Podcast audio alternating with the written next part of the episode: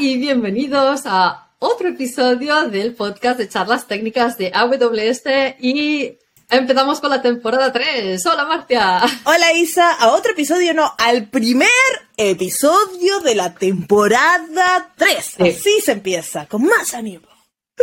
Con más, al primer episodio de la temporada 3 que estamos muy contentas, pero también trae, trae, trae Cambios. novedades. Trae Sí, novedades, sí. trae Buenas cambios. y malas. Para mí malas, para, para ti no. Mal. Mal. No, para mí también. Bueno, también malas, malas, malas porque voy a echar muchísimo de menos. Eh, estos van a ser mis últimos eh, episodios. Pero no os dejo, no os abandono y dejo un vacío. Va, vas a tener, no te dejo sola, vas a tener ah, otro, otro cojo que ya se anunciará quién es esa persona. Ya, a ver, pongan en los comentarios a quién piensan que vamos a traer de co-host. Exacto, A exacto. Y también celebramos, celebramos, no son todo malas noticias o buenas, porque depende, igual, igual el nuevo host os gusta más, o la nueva. eh, también celebramos la temporada 3 con pegatinas. Hemos hecho unas Sí. pegatinas súper chulas que además estuvimos ya dando en Reinvent. eh, para aquellos que se cruzaron con nosotros y ya la tienen, pero como no todo el mundo pudo ir, también vamos a dar. Acá tengo una para los que nos miran por video. Exacto, pegatinas del podcast, así que si queréis una pegatina del podcast, dejar un comentario, mandarnos un mensaje. No, no nos eh, dejen comentarios no con direcciones en los comentarios. No. Mándenos un correo Exacto. al correo que Ponernos está. Exacto. O mandarnos un email si vais a enviar la dirección directamente o mandarnos un comentario para que os contactemos. Pero no pongáis ningún dato personal en los comentarios. No. Exacto. No, no, no. Decidnos que queréis una etiqueta o una pegatina, pero ya, no pongáis nada, nada más. Eh, y así hablamos vía email sobre cómo enviaros la pegatina, pero sí, hay pegatinas para todo el mundo, así que, Exacto. así que pedirnos pegatina. y se las mandamos por correo a cualquier lado del mundo que nos lo pidan. Este, y también Exacto. con las pegatinas tenemos nuevo branding, como habrán visto, hay este un montón de cositas nuevas que aparecieron que bueno, ahora con que Isa nos abandona vamos a seguir viendo a Isa el branding por un rato Hasta que la sorpresa sea desvelada. hasta que la sorpresa sea desvelada, así que van a, van a seguir con el, el branding nuevo, pero bueno, espero que les guste, para nosotros es- estaba re lindo tener un branding todas las temporadas nuevas, la cambiamos el año pasado y ahora la cambiamos Sí. de vuelta, así que ah, ahí tenemos las novedades, eh, algunas buenas y algunas no tan buenas, pero pueden seguir poniéndonos los comentarios, Team Isa, nosotros los vamos a entender, de Isa no nos vamos a olvidar, este, así que... Y yo seguiré, seguiré escuchando el podcast, seguiré siguiendo y seguiré leyendo los comentarios, por supuesto. Así que. Y espero que algún día vengas a charlar con nosotros, porque también siempre... Espero que me invitéis, espero que me invitéis, espero seguir pudiendo venir, aunque sea de invitada.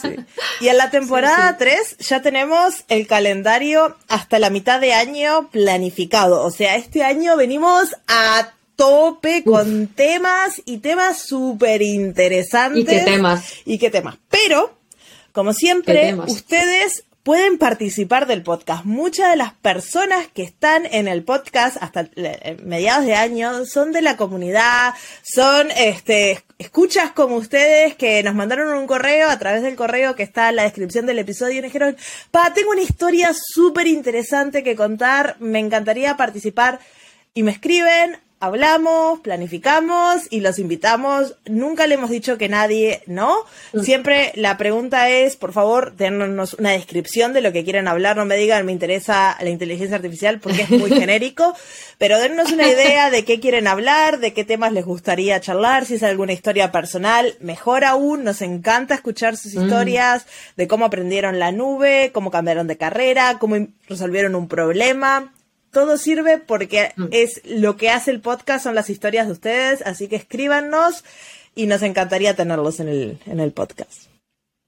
Y también ideas, que mucha gente nos ha escrito eh, pidiéndonos temas. Oye, podéis hablar de. Y un montón de episodios los hemos hecho gracias. Bueno, porque, nos, lo, porque Sí. nos habéis pedido que hablemos de ese tema. Así que escribirnos que leemos todos, todos. O si hay alguien que deberíamos invitar, capaz hay alguien de la comunidad, de su región, o alguien que les llama mucho la atención y les gustaría, o alguna empresa que dicen, pa, ¿cómo resuelve esta empresa este problema? Y son clientes de AWS y nosotros podemos ir y buscarlos porque es algo que a ustedes les interesa. Así que todas las sugerencias están bienvenidas. Es el momento de hacerlo porque yo estoy acá a tope planificando y tengo, ya te digo, medio año vacío todavía, así que hay mucho, mucho lugar. ¿Y ta? ¿Alguna otra novedad? Y yo creo que con esto la siguiente novedad es quién es el invitado que tenemos para inaugurar el, episodio número uno. Es un invitado súper, súper, duper especial, este, porque es, creo que mi primer hire en AWS. es de la familia. Exacto, y está en el equipo de Latinoamérica como Developer Advocate, así que este, le doy la bienvenida a José Yapur que es eh, compañero de equipo, ¿no? De, Latinoamérica, Developer Advocate. Bienvenido.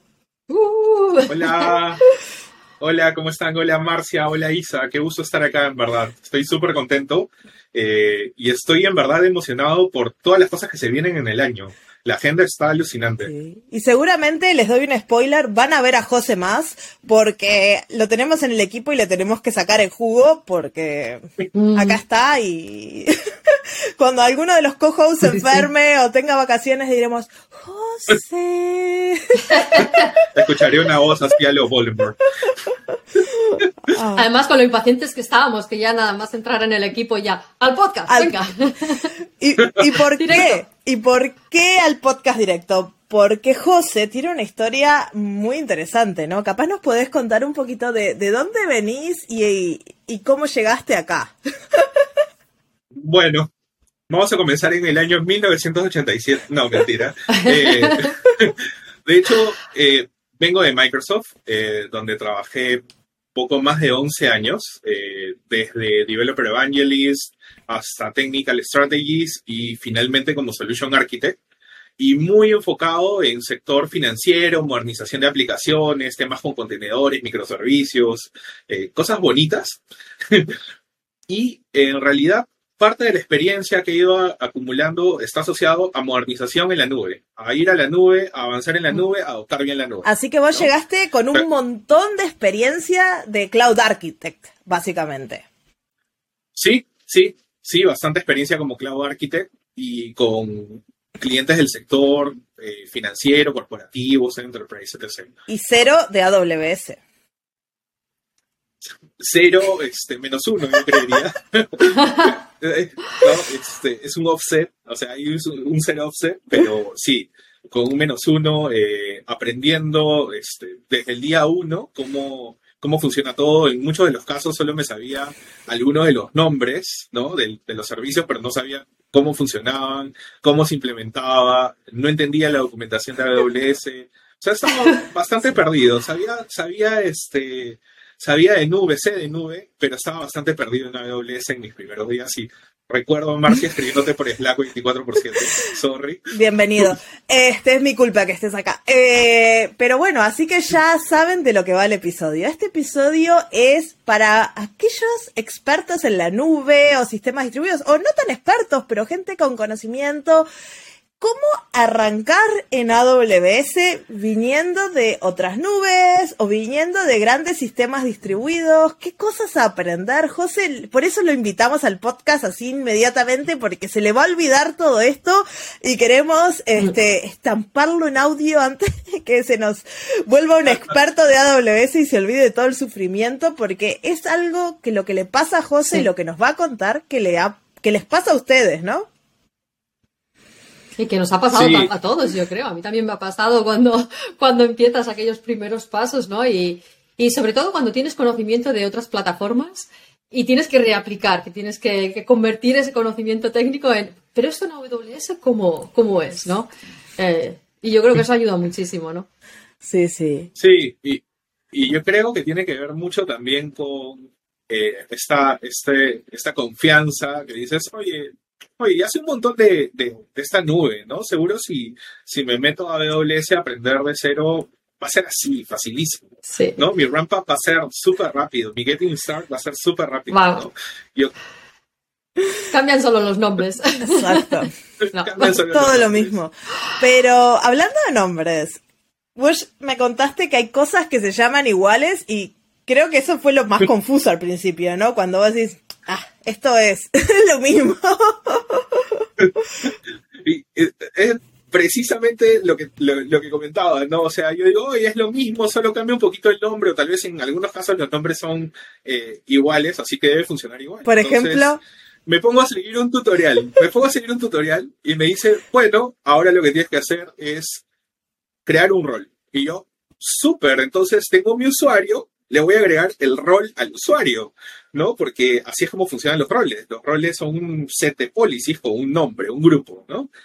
Y me pongo a buscar y no encuentro esa opción, ¿no? Pa- Para, comenzar, estoy, estoy en, el- en el- en la consola de AWS, me pongo a buscar por todos lados, oye, ¿dónde atacho el rol al usuario?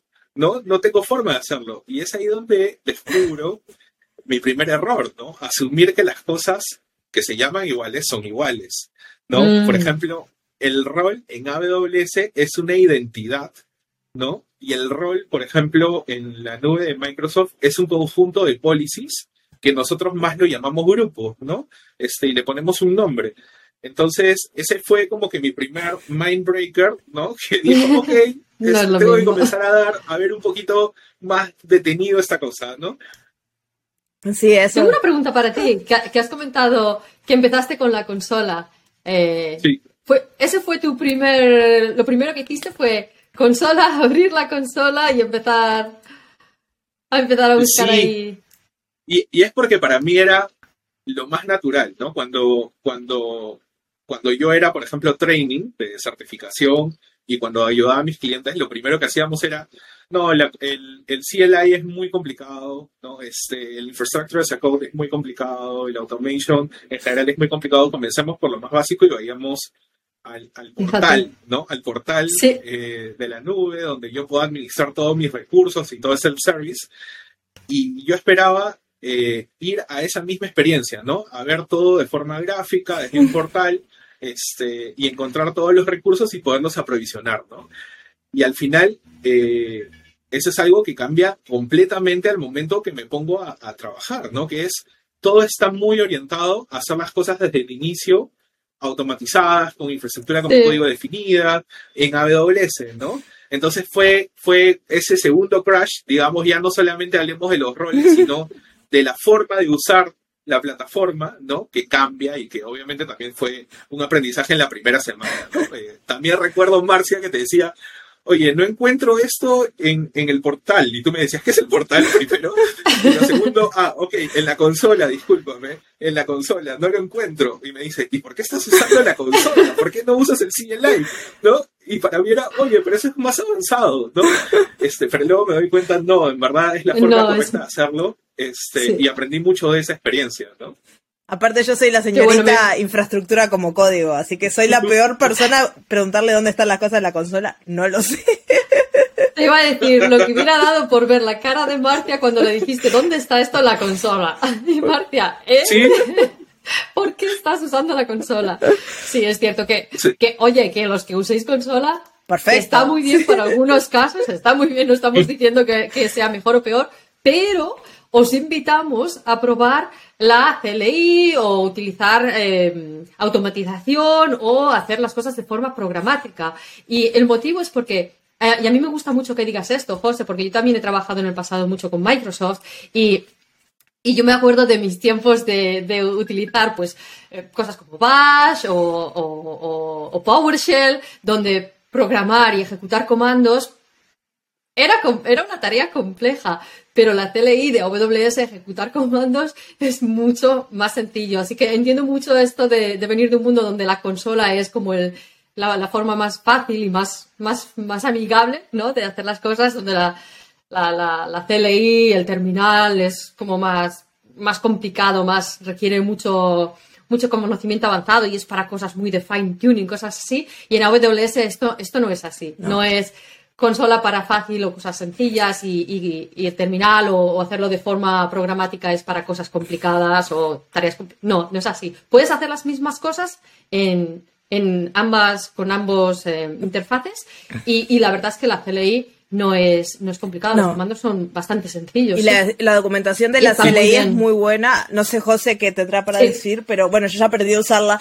Este, incluso yo en la consola abro la CLI que viene embebida, la AWS Shell, creo que se que llama. está, es verdad. que es un lanzamiento de hace un par de años, y en vez de hacer cosas en la consola, yo voy a la consola, abro el shell y hago los comandos ahí, porque me resulta más fácil, porque a mí la- mucha información me, me abruma, entonces la consola para mí tiene demasiadas cosas con mi, mi forma de, de pensar y me gusta darle las cosas que exactas que necesito. Y además, Este, la, la que está ahí directamente en, el, Siempre en la- actualizada. en la consola web.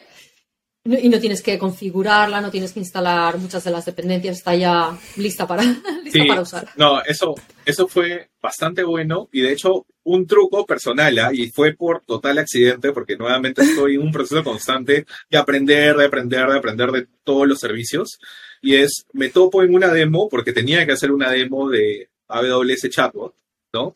De que, oye, existe un modelo de NLU para que si ¿Qué yo es NLU para la gente que no sabe? un modelo de entendimiento del lenguaje natural. Entonces, si tú quieres interactuar con una computadora, en vez de darle comandos de computadora, se lo dices como un mamífero bípedo, ¿no? Eh, y la computadora te va a entender como si fueras un ser binario perfecto, ¿no? Este, entonces, eh, en realidad me pareció increíble porque yo intencionalmente ponía comandos que sabía que estaban mal porque no me los sabía de memoria, ¿no? Y, y el AWS Chatbot me traía de respuesta el comando correcto, ¿no? Entonces para mí fue una súper ayuda copiar el comando. Ah. Obviamente súper mal, no debía hacer eso, pero copiar el comando, lo ponía al, al Cloud Shell y ya estaba trabajando, ¿no? Qué bueno. Ah, Eso para aprender está bueno y también si lo conectas a Slack, ¿no? Puedes hacer un montón de cosas. Eso era tu demo de... de... Sí, sí, sí, exacto, ¿no? También podría haber ejecutado los comandos de Slack, pero bueno, estaba generando un pequeño script para automatizar una cosa, entonces desde ahí no lo iba a hacer en ese momento, pero me pareció increíble también tener esa ayuda, ¿no? Para poder Mm. autocompletar comandos que real, o, o corregir sintaxis de comandos que realmente no sé cómo funcionan. Sí. Y una pregunta. Qué bueno. Viniendo de otra nube de, de experiencia, ¿qué es lo que hay que aprender sí o sí o sí o sí en AWS para poder empezar a usarlo? IAM, IAM. Identity. Access Manager, que es el servicio para dar Sí. acceso y permisos a todo, ¿no? Porque como siempre digo, los recursos en AWS nacen sin permisos. Este, Sí. Pe- Pero ahí viene la cosa interesante, en realidad. Ah. Si yo entiendo cómo funciona IAM, si yo entiendo cómo funcionan los usuarios, los roles, los policies, en realidad tengo gran parte del entendimiento de cómo funciona todo, porque el resto de cosas es bastante natural si yo ya tengo experiencia en nube, ¿no? Eso es al menos lo que yo, lo que yo percibí. Y esa es una de las cosas a mí particularmente que me llamó mucho la atención. Uno, no tenía que estar preocupándome por access keys, ni por eh, secrets de algunos componentes, ni signatures de algunos componentes para poderme conectar. Porque si tengo un entendimiento de IAM y cómo se atachan, por ejemplo, los, los roles o los policies a los servicios, voy a entender también que la comunicación entre servicios es natural. O sea, si yo quiero, por ejemplo, estando en una máquina virtual, conectarme a un, a un servicio de un bucket de S3, no necesito intercambiar la llave o loguearme en la consola porque el rol ya tiene el permiso y puedo hacerlo naturalmente, ¿no? Lo mismo con el resto de servicios. Entonces, si aprendo IAM y en- tengo un entendimiento de los servicios, en realidad puedo, puedo comenzar a trabajar de forma muy seamless, muy sencilla, muy transparente e integrada entre los servicios. Y eso es algo que a mí me voló la cabeza también, ¿no? Y es, creo que el paso uno para aprender cómo funciona AWS. Sí, eso es súper bueno. Nosotros hicimos todo un episodio de Access Management y de IAM, así que vayan y escúchenlo si no es de la temporada 2. Así que les dejamos el link en la descripción para que sigan los consejos de José. Sí, de, hablando de links, hablando de links, eh, hay un link que seguro vamos a compartir, este, que es el del generador de políticas, de policies. Ah, sí. Y ese generador de policies está buenísimo, ¿ya? porque es la trampita, ¿no? Es como eh, cuando nos apuntábamos las fórmulas del examen de cálculo detrás de la calculadora. este, bueno, No. algo así, no, nunca lo hicimos. Este, esto de acá es la trampita, ¿no? Eh, lo que vamos a hacer es, vamos a tener una forma gráfica de poder ver cuáles son los servicios que necesito y qué tipo de accesos y boundaries voy a establecer sobre el servicio. Esto me genera la política. Entonces es súper sencillo, no tengo que aprenderme la sintaxis completa, sino simplemente la genero, me sirve como un template si quiero hacer algo mucho más avanzado y ya estoy, ¿no? Está bastante bueno y es una forma que me ayudó mucho a aprender también. Ah, buenísimo ese tip. Así que para los que arrancan IAM y para los que arrancan de cero también yo les diría IAM, a veces es más difícil si no tenés eh, conocimientos de cloud o de sistemas, entender el sistema de IAM porque es bastante complicado este, y si no tenés como muchos casos de uso en tu cabeza, eh, es más difícil, pero es el core de todo, o sea, todo necesita permisos para poder hacer algo. Este, y esa es una de las cosas donde la mayor parte de, la gente usando AWS, incluso expertos, ¿cuántas veces te pasa que estás haciendo algo y decís, ah, ¿por qué no funciona? Ah, porque no le di permisos. Así, e, este, esta herramienta que has dado de cómo crear la, la policy, yo creo que va a ser muy, muy útil para, para muchos. Y además estaba pensando, eh, me estoy acordando de uno de los episodios que hicimos al principio, que hablábamos de esa, de consejos, ¿no? De cuando abres la cuenta, que mm. uno de los consejos que dábamos es no utilices el root account. Lo primero que tienes que hacer es crear un usuario para, y el root account ponerlo ahí. Eh, en la caja fuerte y no, no utilizarlo que no, que tiene, porque tiene permisos súper, súper em, para todo, ¿no? Sí. Así que primer paso es crear el usuario en IM, así que José, yo creo que has acertado 100%. y eso me pasó, me pasó, estaba súper frustrado, esto fue mi día 2 eh, en AWS y quería crear un entorno de Cloud 9, ¿no? Para comenzar a trabajar con todas mis cositas y no podía crearlo, no podía crearlo, no podía crearlo, me salía error, yo me ponía a buscar en Google en todos lados, no encontraba nada. Y me acuerdo que tontamente me doy cuenta que estaba logueado con un root account, ¿no? Y que no había creado un, usuario para poder trabajar, estaba en el root y, y, esa es una de las cosas que también me impresionó mucho, Marcia Isa, es cómo eh, ayudamos a los usuarios a que no cometan algunos errores como esos, ¿no? De que algunos servicios no se pueden crear o no se pueden administrar si estoy con una cuenta root y tengo que forzosamente crear una cuenta este, con permisos para ese servicio para poder trabajar, ¿no? Y eso también, si están en el ramp up, no, no esperen trabajar con el root account porque no le va a funcionar todo. El, root creo que sí que te deja, el root creo que es al contrario, ¿no? Que tiene permisos para, para todo eh, y que no le puedes eh, que no le puedes aplicar una policy. Creo que es al contrario, que no le eh, puedes restringir los accesos. Puede ser. Hay algunas cosas que te fuerzan a, ah. para poder usar el servicio, no estar con un root account logueado. Ah, fíjate. Cloud 9, pues por ejemplo, es uno de los casos. Que no lo puedes hacer con un root. Ah, eso está muy bien, ¿ves? No lo sabía. Sí, Esto es súper útil. Yo no uso pues, nunca root. Incluso. Así que. Otro motivo más, iba a decir, sí.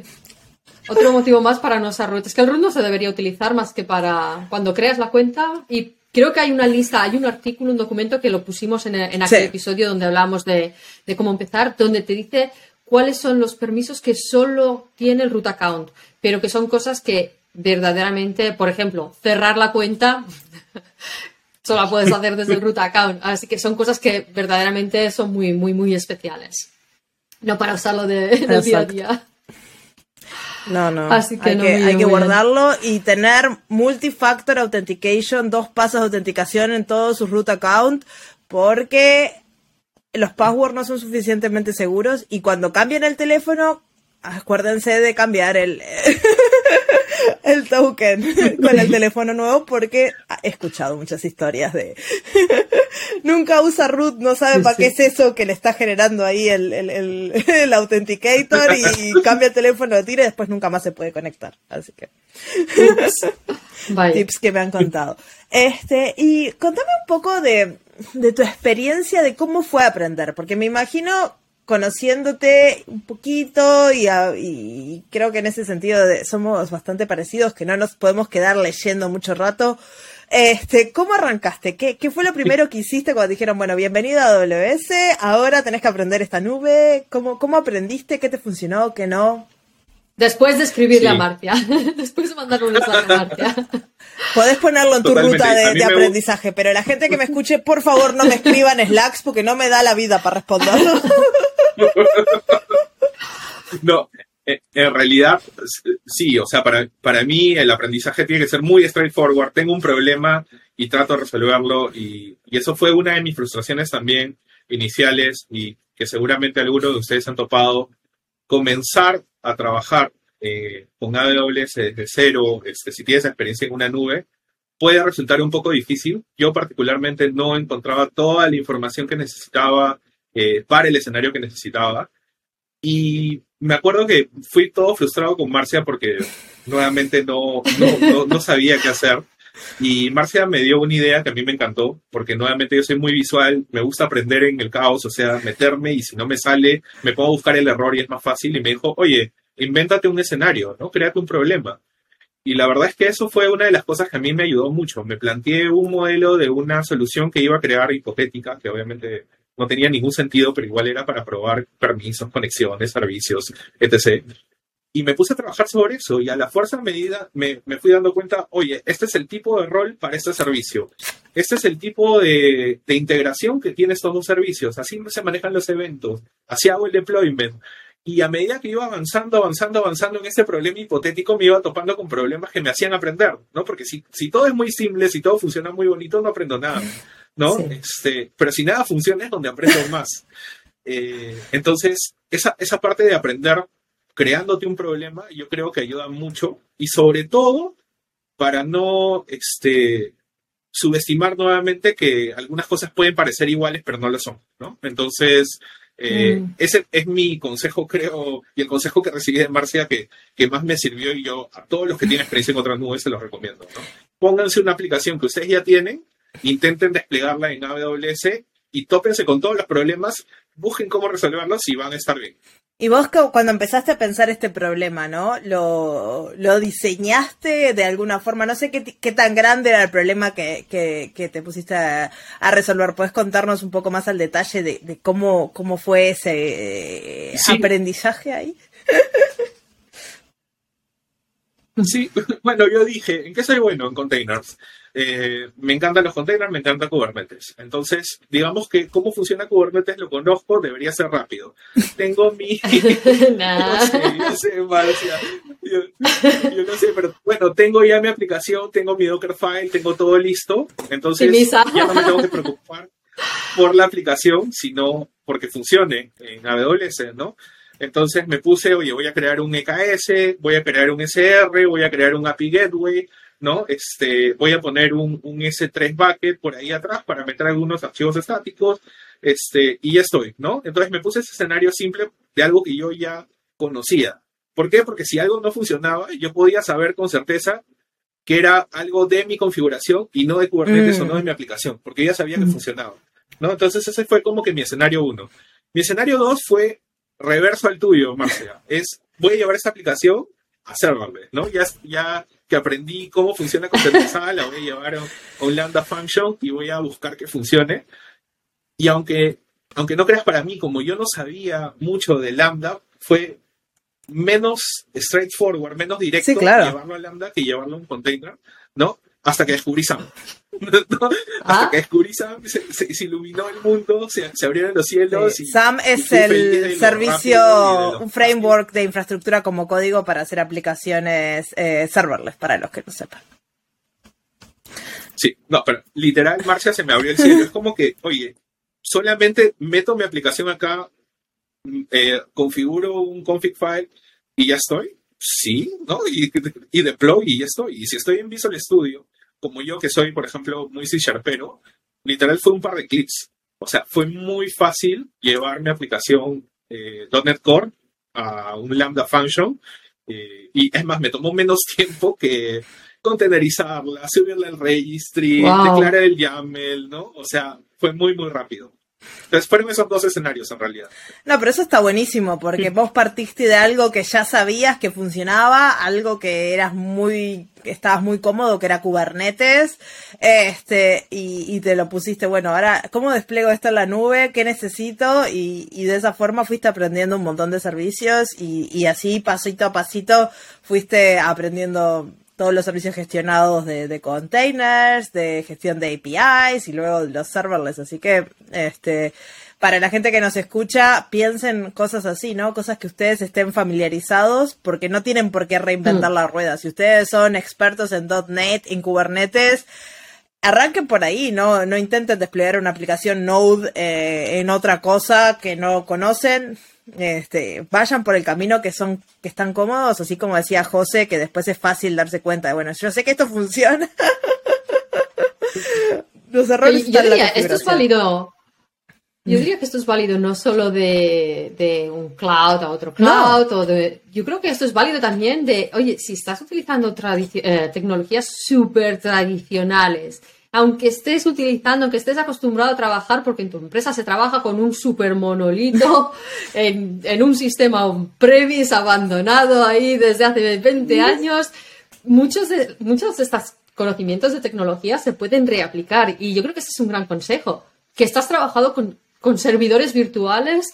Eh, en tu, en tu empresa y es con lo que, oye, es el conocimiento que tienes hoy eso no significa que haya un gap tan grande con el cloud. Puedes empezar con pequeños pasos. Hay incluso VMware Cloud en AWS. Así que si estás acostumbrado a VMware, al menos puedes empezar a utilizar el cloud con ese mismo conocimiento y, con las mismas herramientas a las que estás acostumbrado o acostumbrada y dar pasito a pasito. No hace falta de hoy estoy trabajando en un monolito on-premises, mañana voy a hacer eh, serverless con Lambda.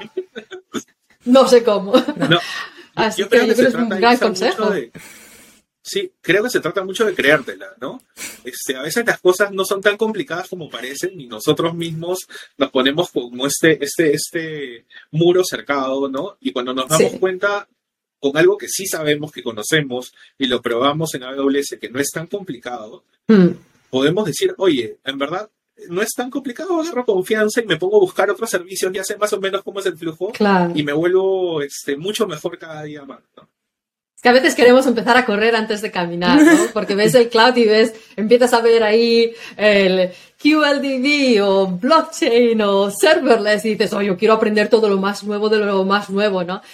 A ver, empezamos con lo que conocemos, pero empieza a reconvertir ese conocimiento y luego sigue avanzando, ¿no? Incluso como experto, a mí me pasa muchas veces que digo, pa, quiero escribir un demo que, no sé, que haga bla, bla, bla, bla, y hay 47 cosas de esa demo que no las sé. Y es re difícil arrancar así, aunque tenga experiencia en AWS y en un montón de cosas, si voy a agregar 47 cosas nuevas, no puedo. Entonces, mejor aprender cosa 1, después cosa 2, después cosa 3, ir construyendo así y, y, y, no intentar abrumarse, ¿no? Porque al final, eh, ¿cuántos eh, proyectos hemos inicializado en nuestras computadoras y tienen dos archivos y nos hemos frustrado? ahí están. Para la historia. Exacto. Y José, vos hablaste, recién hablabas de, de cómo romper estos esquemas mentales, ¿no? Y me, me, gusta el concepto ese de modelos mentales, esquemas mentales, porque bueno, cuando uno viene de, de otros sistemas a AWS, este, hay, hay muchas cosas que, que hay que reconstruir en, en, la cabeza, ¿no? ¿Cuáles, este, dirías que son los más grandes y y cómo podemos eh, empezar de, a romperlos. Sí, mira, yo creo que tiene que ver mucho en mi caso con el ego, ¿no? Yo me sentía el súper experto de nube, este, porque sabía mucho de Azure, sé mucho de Azure, este, ¿no? Entonces tenía un, una batalla constante de ego entre lo que sabía y lo que no sabía, ¿no? Lo cual hacía que, oye, si escuchaba sobre S2, si escuchaba sobre autoscaling, si escuchaba sobre este, private cloud, si escuchaba sobre lo que fuera, yo ya lo sabía, entonces no lo iba a tocar. No, no lo iba a tocar porque son conceptos muy básicos, yo no necesito ver eso porque yo ya lo entiendo. Y eso hizo que me pierda de todo un proceso de aprendizaje que yo necesitaba para entender realmente cómo funcionaba AWS. Entonces, yo creo que uno de, de, los, de los consejos que les voy a dar es, si tienen mucha experiencia en otra nube o en otras nubes o en el on-premises, denle una oportunidad eh, a los fundamentos. Váyanse al curso gratuito de, Cloud Practitioner, por ejemplo, que está re bueno y que repasa conceptos que pueden ser repetidos, pero que los pone en contexto de AWS. Entonces eso para mí fue buenísimo porque comencé a entender el flujo, la teoría que no le había dado mucho tiempo y todo comenzó a conectar, ¿no? Yo creo que asusta mucho también, ¿no? Cuando llevas trabajando muchos años en algo y, y eres un experto o una experta en algo, da mucho miedo decir, bueno, pues ahora voy a, es como dar un paso atrás, ¿no? Para, y ahora voy a empezar otra vez. Pero yo creo que no es empezar otra vez. Yo creo que es, que es lo que dices tú. Es verdad que vuelves a revisar esos conceptos simples, pero vas a aprender mucho más rápido que si, que si empezaras sin todo ese conocimiento que tenías antes. Así que hay que perder un poco ese miedo a, a salirse de, del dominio y de esa zona de donde se está muy Sí. cómodo, está muy bien, pero no se crece, ¿no? Y, y yo creo que es muy es, es un gran consejo esto de, de, no, de perder el Sí, miedo y- a, a no ser ya más Es una experto, el sensación buena. Mm, Sí, es una, para mí fue una sensación similar a cuando o sea, estaba aprendiendo otro idioma, ¿no? O Sí. sea, eso de que, ok, hablamos español, así que está basado en latín, ¿no? Así que fácilmente podemos entender o aprender francés o italiano o portugués, ¿no? Pero cuando tu cabeza va entendiendo cómo funciona ese otro lenguaje, tienes esa sensación de, este, de que se te eriza la piel de la felicidad de todo lo que estás haciendo. Mm. Algo, algo así me pasó, ¿no? O sea, comenzar a revisar conceptos básicos que yo creía que ya entendía perfectamente, pero que ahora los estaba revisando con AWS fue un refresh total, o sea, fue una sensación muy, muy bonita, ¿no? De aprender este, todo el tiempo. Así que a mí me encantó. Sí. Y una cosa que mencionaste fue la certificación de Cloud Practitioner, ¿no? Este, ¿cómo ves el, el hecho de usar, por ejemplo, una certificación para, para aprender? ¿Te parece que puede ser un buen camino? ¿Y cómo difiere un poco las certificaciones de AWS a, a otras nubes? Porque vos trabajaste en training, por ejemplo, muchos años, así que tenés bastante experiencia. Mira, de hecho, tiene que ver mucho con cómo somos nosotros en Amazon y en AWS, con muchos temas culturales, eh, como no tenemos uno o dos servicios para hacer una cosa, ¿no?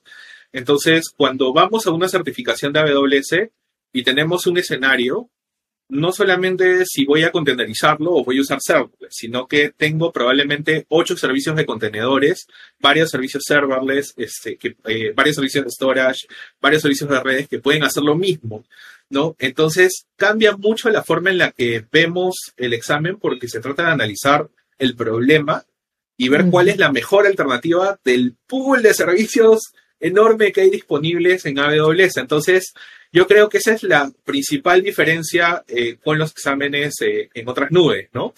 Eh, así que hay mucho análisis para ver qué es lo mejor para el cliente, para ese escenario específico, ¿no?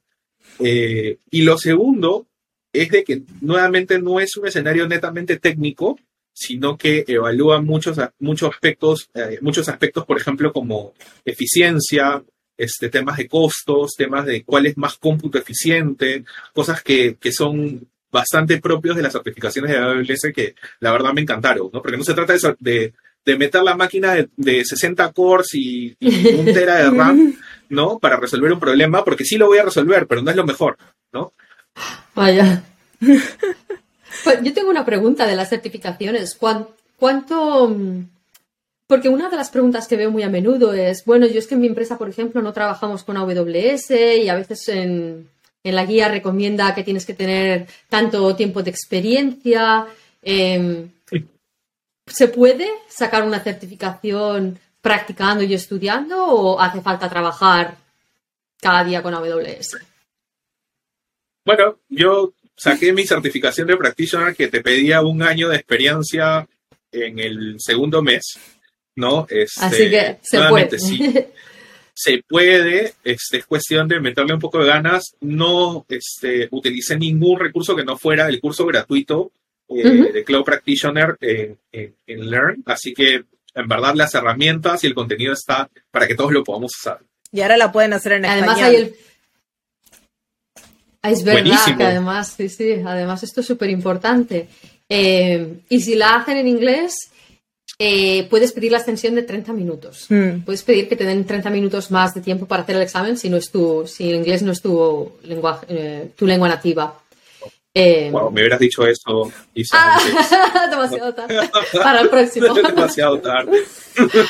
Sí. Para el próximo, para el próximo. Pero, pero sí, además también está el free tier, que yo creo que eso también, yo soy mucho como tú, José, yo tengo que practicar y pelearme con las cosas. Yo cuando algo no funciona es cuando se me, es cuando aprendo, cuando, cuando estás siguiendo el workshop y, hay algo que no, espera, esto, ¿por qué no me, por qué me da este error? Entonces ahí es cuando, cuando aprendo, cuando hago copia-pega ya, se me pasa la mitad de cosas. Pero, y con el free tier, por ejemplo, se puede practicar muchísimo también, así que no hace falta que tengáis, que busquéis un trabajo para sacaros esa certificación. También, si en vuestra empresa no usáis AWS, pero estáis interesados, yo recomiendo, como ha dicho José, estudiar, eh, practicar por vuestra cuenta y se puede hacer perfectamente.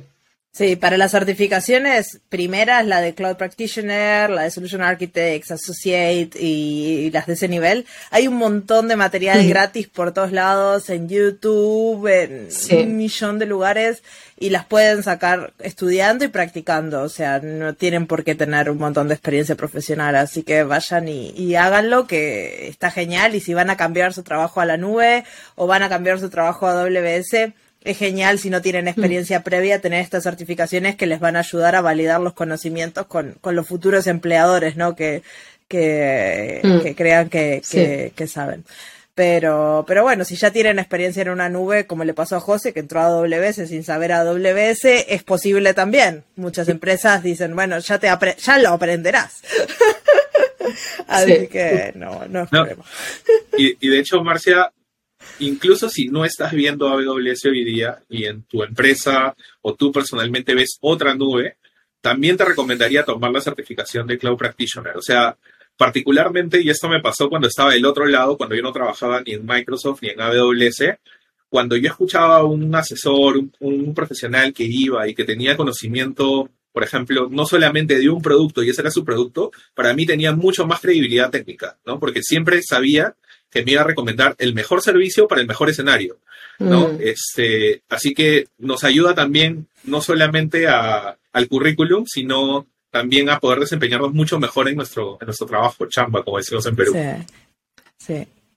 Y Cloud Practitioner es un, examen que está bueno para todo el mundo porque es técnico, pero no es altamente técnico. Entonces, cualquier persona que esté en ventas o trabajando en diferentes, no tienen por qué ser desarrolladores, no tienen por qué ser operadores, no tienen este, que ser personas que estén con las manos en, en la masa, este, pero te da un vocabulario y una idea de todo lo que hay en AWS y de las cosas más importantes, de las buenas prácticas de desarrollo en la nube, no un nivel mm. súper profundo, pero un nivel muy horizontal que te permiten después tener discusiones, como decía José, con tus clientes o, o con tus, mm, si trabajas, por ejemplo, gestionando un equipo de desarrollo y vos para, capaz no sos técnico, pero tus desarrolladores sí, o tu equipo técnico, este, vas a poder tener un vocabulario mucho más grande. Así que yo siempre recomiendo que todo el mundo la tome porque te abre la puerta a un montón de cosas. Y te crea la base, ¿no? Sobre la que luego, pues si quieres avanzar más, pues puedes avanzar, pero, pero es bueno tener esa base, esa base, ¿no? De entender, pues, qué es el cloud, los beneficios, cómo funciona, qué son las que, hay disponibles. Sí, y hablando de cómo comenzar, porque ahora nos, nos liamos un rato hablando de las certificaciones y de Cloud Practitioner, ¿hay algún otro camino para empezar? Vos hablaste de crear proyectos, este, ¿hay algún material que sea muy útil, este, aparte del podcast? No, definitivamente el podcast, este, definitivamente, en verdad, encourage a todo el mundo, escríbanle a Marcia por Slack, es la forma más rápida de aprender a AWS. no, mentira. Este, pero en realidad casi todo lo que me decía estaba... todo lo que me decía Marcia en realidad de sus videos. vamos a hacerlo peor todavía. Para aquellos que no lo sepan, hay un Slack para de AWS Developers, que igual podemos poner el link en los comentarios. Si por aquellos que no lo sepáis, hay un Slack abierto para, para todo el mundo, de, que es, bueno, es para el público en general, así que, y hay mucha gente también de AWS ahí por ahí, así que... Marcia no está ahí. todos ya pondremos el link. Marcia no está, Marcia está escondida. Pero yo creo que está muy bien. A mí me gusta mucho eh, porque como hay muchísima gente, gente que está empezando y gente que lleva muchísimos años trabajando en AWS, yo creo que Slack está muy bien también para... Es muy bonita la comunidad que hay. Hay gente poniendo preguntas, gente compartiendo información. Yo creo que es una gran comunidad. Y hablando de comunidades, lugares donde hacer preguntas, Repost es el lugar para hacer tus preguntas. Sí. Repost es un servicio, Nuevo, una nuevo. página web de AWS súper nueva, donde antes había forums de AWS que tenías que estar como logueado a una cuenta de AWS, ahora básicamente con un usuario y un password podés acceder. Y ahí puedes hacer todas tus preguntas, la gente de AWS recibe las preguntas y también gente de la comunidad, así que es, está genial para hacer tus preguntas. No el Slack de Marcia. no es la comercial. Ese no escala. Bueno, so- sobre cómo comenzar, eh, Marcia, lo primero, yo les sugiero, revisen las guías de Getting Started, están re buenas. Eh, Mm. Hay bastante contenido que no está enfocado en la tecnología, sino en lo que yo quiero hacer. Por ejemplo, quiero desplegar una web, eh, quiero hacer continuous integration, quiero este, subir archivos a, a un bucket o lo que fuera. Y no voy a entrar en el detalle del servicio, sino hasta cuando tenga que implementarlo. Entonces está súper bueno. Eh, es un paso a paso que te va llevando cada vez más hacia donde quieres llegar. Y el segundo, en realidad, lo, el segundo punto creo que lo aprendí conversando con, contigo, Marcia, y contigo también, Isa. No sé si tú lo quieres compartir, Marcia, este de, de Learn About, que tiene ciertos paths. Mm. Este, ah, las guías. Las ahí. guías, sí, esas están buenas. Este, les vamos a dejar el link también, que si vienen, por ejemplo, de Sí. un ba- background de developer o un background de lo que sea Machine Learning, Operations, DevOps, lo que sea, son unos PDFs que se bajan y que tienen un montón de cursos que, que les da como un- una guía de aprendizaje, ¿no? Paso a paso de lo que tienen que aprender o los cursos que tienen que hacer. Y eso les ayuda a, a empezar y a empezar a darse cuenta de, de qué es lo que, por dónde arrancar, ¿no? Este, les dejamos los link. recursos disponibles. Tienes Sí. a- está muy bien, es, es un PDF con todos los links de cursos, cosas que, oye, que eres un desarrollador. Estos son todos los recursos interesantes para, para ponerte de cero a. ¿Cómo se dice? De, de, de cero a cero. En español no, no tiene sentido. No, no rima, no rima, no. Pero, pero sí, sí, contiene un montón de links y recursos útiles para, pues eso, ¿no? Pues para, sin ningún conocimiento, para aprender sobre AWS. En base al perfil de cada uno, que claro, cada uno tiene perfil diferente, como María y yo, e intereses diferentes. Y AWS es monstruoso. Y deberíamos inventar nuestra frase. Sí. Deberíamos inventar nuestra frase zero to hero en español. ¿no? Sí. Algo de Sí, tipo crío a tío, una cosa así. Este, Te crío, tío. Este, bueno, eh, yo creo que en los comentarios. Yo creo que con eso tenemos toda la información del día eh, de crío a tío. eh, este, y, Cerramos con la perla. y cerramos con eso. Así que muchas gracias, José, por toda la info. Dejamos tus contactos para que te vayan a escribir por Slack a ti. Eh, ahora que sos parte del equipo, estás totalmente capacitado para responder las preguntas. Así que vayan, eh, sigan a José en Twitter, en LinkedIn y todos esos porque va a poner un montón de información en los próximos meses, ahora que es parte del equipo sobre AWS y lo que está haciendo, así que tienen que seguirlo. Exacto. Y bueno, Isa, gracias. Muchísimas gracias. Gracias. Y nos vemos Gracias, en el... Marcia, gracias, Isa. Último episodio, el en el próximo, próximo Isa. episodio. Así que te sacaré el Sí. jugo. eh, dejen en los comentarios mensajes de despedida para Isa, que no se vaya Isa, que Isa se quede. Así se los mandamos al jefe de Isa para que ¿Quién no... es, ¿Quién es el nuevo host o la nueva host? ¿Quién será? También, ¿quién va a ser A ver, poner, poner ahí, a ver. Este, y todo eso, que los estamos leyendo. Y bueno, este fue el primer episodio. Exacto, nos encantan. Nos vemos en dos semanas. Hasta la próxima. Chao.